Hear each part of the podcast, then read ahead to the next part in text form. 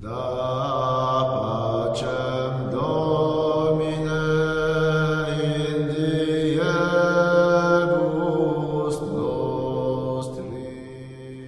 começando este podcast pedindo a intercessão de São Tomás de Aquino para que nos ilumine nesta pequena reflexão e estudo que iremos fazer.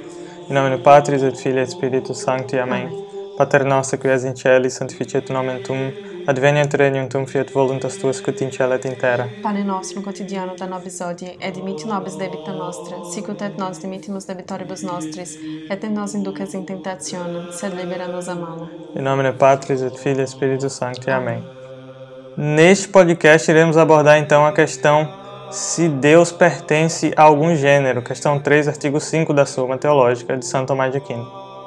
Esta é uma gravação muito especial para a gente, pois temos aqui uma relíquia de Santo Tomás de Aquino à nossa frente, com também uma imagenzinha muito bonita de nosso santo padroeiro, que nos ensina tanto aqui neste podcast.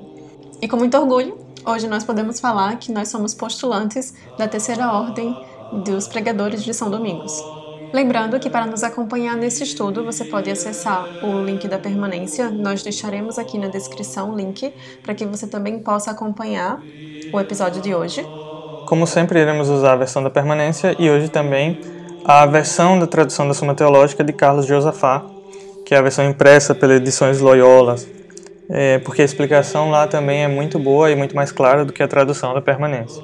Se quiser nos contactar, não hesite em nos mandar um e-mail para podcastoboimudo.gmail.com Também queremos agradecer a um ouvinte, a Mariana Custódio, que nos mandou um e-mail com várias palavras de incentivo e é sempre bom ler as críticas que vocês mandam para melhorar e também elogios para nos manter sempre motivados. Obrigado, Mariana Custódio.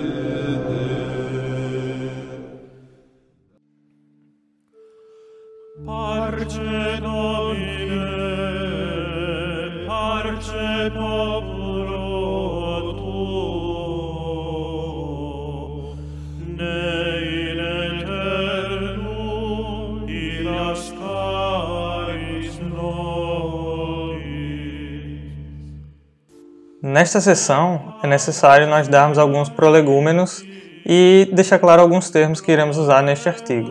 Então, a primeira coisa é a diferença entre universal e particular, e gênero e espécie. Na tradição filosófica, é comum que chamemos as coisas individuais, as coisas ao nosso redor, de particular. Por exemplo, uma árvore, um cachorro ou qualquer outro objeto específico.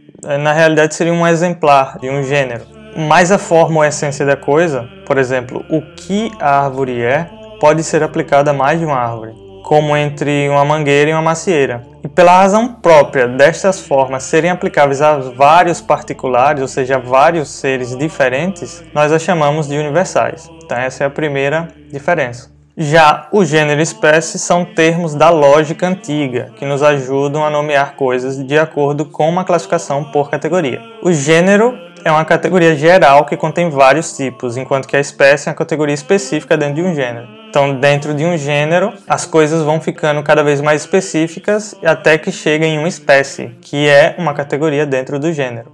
Ah, por exemplo, o animal é uma categoria geral, um gênero.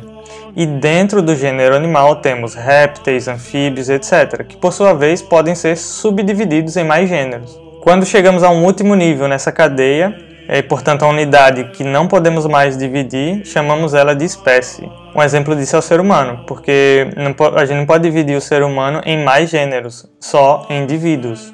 Já nos voltando para a doutrina aristotélica, a gente pode terminar por designar a categoria do ser, qual pertence tudo aquilo que tem em comum propriedades essenciais, mas que também possui é, propriedades não essenciais, o que a gente chama de diferença específica. Isso vai ficar mais claro mais adiante. Mas a definição dos entes deve conter, segundo Aristóteles, o gênero mais a diferença específica. Então a junção dos dois seria o ente. É, como quando se diz do ser humano, por exemplo, que é um animal racional. O animal é a categoria, o gênero. E racional é a diferença específica. Então precisamos dos dois, o gênero e uma diferença específica, para ter um ente. E desde uma perspectiva lógica, o gênero representa uma classe de objetos que possuem maior extensão, mas menor compressão que outra, a qual se denomina espécie. Então, o gênero sempre vai ser maior e mais abrangente que a espécie em si. como no caso que falamos dos animais. O, existem vários tipos de, de categorias de animais dentro da categoria animal. Então, répteis, anfíbios e etc. Até que cheguemos a uma, um gênero indivisível dentro desse gênero, que seria a espécie. A espécie, então, é indivisível. E as diferenças que constituem a espécie estão potencialmente em seu gênero. Todas as diferenças que se dão pela espécie já estão no seu gênero. Acho que isso é necessário para que é, nós possamos prosseguir com o assunto.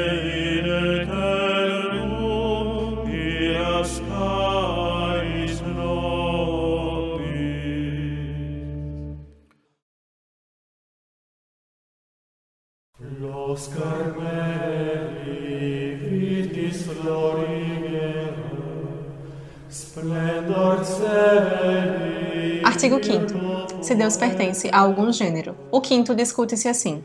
Parece que Deus pertence a algum gênero.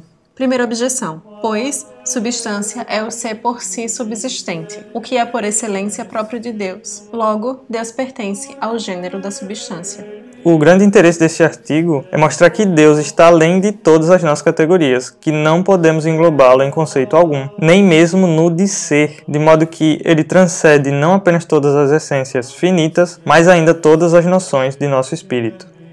Segunda objeção. Demais, uma coisa mede-se pela sua congênere, como as longitudes, pela longitude e os números pelo número. Ora, Deus é a medida de todas as substâncias, como diz o comentador. Logo, Deus pertence ao gênero da substância. Lembrando que o comentador aqui é o Averroes, né, o Averroceno.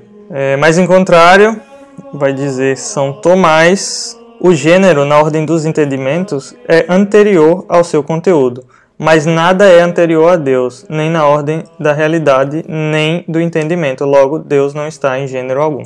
A resposta de São Tomás para essa questão é um pouco longa, mas é, tendo em vista aqueles termos que nós já apresentamos, fica fácil de estudar essa resposta. Respondeu: Algo está em um gênero de duas maneiras, ou de um modo absoluto e próprio, como as espécies, abarcada por um gênero, ou por redução, como os princípios e as privações. Assim, o ponto e a unidade se reduzem ao gênero quantidade, como princípio. A cegueira ou qualquer outra privação se reduz ao gênero de seus hábitos. Em nenhum desses dois, Deus está em um gênero. É, nesse parágrafo, o que São Tomás quis dizer é que o gênero pode se manifestar de duas maneiras. Uma é de modo absoluto e próprio, então ele é abarcado pelo próprio gênero. Todas essas diferenças são contidas no próprio gênero. É, é, o caso da árvore. Uma árvore ela pode ser uma macieira, uma bananeira, etc. Mas o gênero árvore já comporta essas mudanças, essas diferenças. E por redução, como um princípio de privação, como o ponto e a unidade se reduzem ao gênero quantidade. Então, Aqui outra forma de estar no mesmo, no mesmo gênero seria também pela privação de alguma coisa ou redução. Por exemplo, a cegueira é uma redução de uma faculdade, mas encontra-se no hábitos do, do gênero, ainda se encontra dentro do gênero de algum modo, porque o gênero comporta essas mudanças. Seguindo o contexto, que Deus não possa ser espécie de um gênero pode se demonstrar de três maneiras. E aqui também ele vai recorrer um pouco a Aristóteles, porque Aristóteles fala, como já foi dito, para um ente existir, ele precisa ter seu gênero e uma diferença.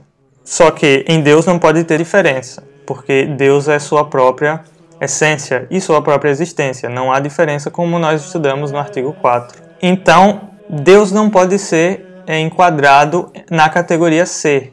Para Deus não existe gênero. Primeiro ponto, São Tomás, ele diz assim: porque a espécie constitui-se de gênero e diferença, que é a definição de Aristóteles, a relação entre aquilo de que procede a diferença que constitui a espécie e aquilo que procede o gênero é sempre uma relação de ato para potência.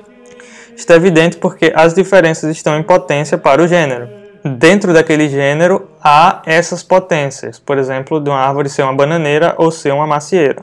O termo animal toma-se da natureza sensitiva, significada corretamente. Disse animal o que possui natureza sensitiva.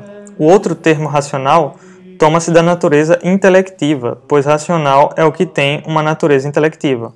Ora, o intelectivo está para o sensitivo como o ato para a potência, e o mesmo se dá com todo o restante. Como em Deus não se acrescenta potência ao ato, é impossível Deus estar em um gênero como se fosse uma espécie. Então, já que Deus é absolutamente imutável e todo ato, não é possível que exista potência em Deus. Então a diferença no ente divino não existe. Logo, Deus não faz parte de um gênero, porque ele não comporta diferenças. Segundo ponto, porque o ser de Deus é a sua essência, como se demonstrou. Se Deus estivesse em um gênero, seria necessário que fosse no gênero ente, ou ser para gente, pois o gênero designa a essência das coisas, sendo atribuído segundo a essência. Ora, o filósofo filósofo com F maiúsculo, é sempre Aristóteles, no livro 3 da Metafísica, demonstra que ente não pode ser o gênero de alguma coisa, pois todo gênero comporta diferenças que não pertencem à essência desse gênero. Ora, não existe diferença alguma que não pertença ao ente, porque o não ente não pode constituir uma diferença, de onde se conclui Deus não está em nenhum gênero. Deus como sendo ser por si mesmo e a existência mesmo, até mesmo a existência dos outros seres que Deus comporta, não há nada que não que, que existe diferente nele. Então, como ele menciona inclusive o não ente não pode constituir uma diferença, conclui-se que Deus não está em gênero algum. Terceiro ponto é porque todas as coisas que estão em um mesmo gênero têm em comum a quididade ou essência do gênero lhes é atribuída a essência. Mas elas diferem quanto ao ser, pois não são o mesmo o ser do homem e o do cavalo, nem o ser deste homem e daquele cavalo. E assim é preciso que todas as coisas que pertencem a um gênero tenham em si distintos o ser e a essência. Ora, em Deus não há essa distinção, como já se demonstrou. Logo, Deus não está em um gênero como espécie. Aqui ele quis dizer que o princípio da individuação do, das pessoas, das espécies, etc., é o ente. Então não é possível separar um ente de uma espécie em Deus, porque sua essência se identifica com a sua existência. O homem, existe vários entes, vários homens de uma mesma, de um mesmo gênero, de uma mesma espécie, mas em Deus isso não é possível, porque a sua existência se identifica com a sua essência, que é a sua espécie. Isso prova que em Deus não há nem gênero nem diferença, nem há uma definição dele nenhuma demonstração, a não ser pelos efeitos, pois a definição é por gênero e diferença, e o termo médio da demonstração é a definição. Logo, é impossível enquadrar Deus nessas categorias. Que Deus não esteja em um gênero por redução como princípio é evidente porque o princípio que se reduz a um gênero não ultrapassa esse gênero. Assim, o ponto só é princípio de quantidade contínua e a unidade de quantidade separada. Ora, Deus é o princípio de todo ser, como se mostrará, não está, pois, contido em um gênero como princípio. Daqui partimos para as respostas de São Tomás. Donde a resposta à primeira objeção. O nome de substância não significa somente o que subsiste por si, porque o ser em si mesmo não é gênero, como demonstramos, mas significa essência, a qual convém existir desse modo. É por si mesmo, sem que isso, porém, lhe constitua essência própria, por onde é claro que Deus não está incluído no gênero da substância. Resposta à segunda objeção. A objeção colhe quanto à medida proporcionada, pois esta há de necessariamente ser homogênea com o que mede. Ora, Deus não é medida proporcionada a nenhum ser, mas é considerado como medida de todos, porque cada um existe enquanto dele se aproxima. É, na tradução do Carlos Josafá, ele vai deixar isso muito mais claro, então ele vai falar que disse contudo medida de todas as coisas, porque cada um tanto participa do ser quanto se aproxima de Deus. Ou seja, cada um tem mais o atributo ser vamos dizer assim, existe mais enquanto está mais próximo de Deus. Paramos por aqui, espero que tenham gostado. Mandem suas críticas, sugestões e dúvidas para o nosso e-mail podcastboimudo.gmail.com Críticas construtivas. E salve Maria! Salve Maria!